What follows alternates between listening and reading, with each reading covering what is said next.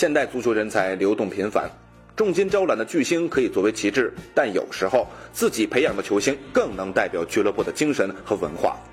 利物浦的青训学院走出众多优质毕业生，里德尔、菲尔·汤普森、萨米里、福勒、麦克马纳曼、卡拉格、杰拉德。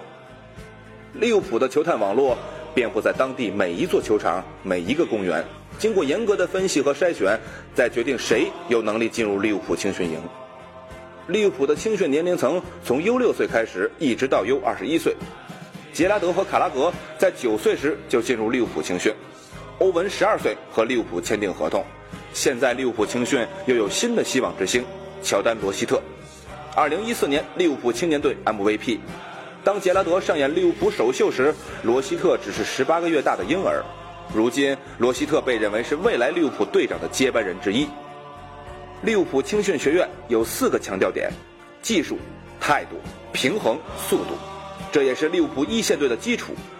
利物浦的理念之一是团结合作。青训学院在培养年轻人时，也要重点强调，想从青训学院升级到利物浦一线队，这是一条充满曲折的道路。他们需要在身体素质、技术能力、战术修养、精神毅力方面都做好准备。只有极为少数的球员才能从科克比的训练场来到梅尔伍德基地。外界认为利物浦着眼于本土足球的挖掘和发展。欧文、福勒、杰拉德、卡拉格，英格兰最纯的本土球星都在这里。利物浦目标是招募最顶尖的球员，无论他是来自英格兰还是海外。但利物浦需要迎接的挑战不仅仅是再塑当年的巅峰历史，还要传承利弗鸟的精神。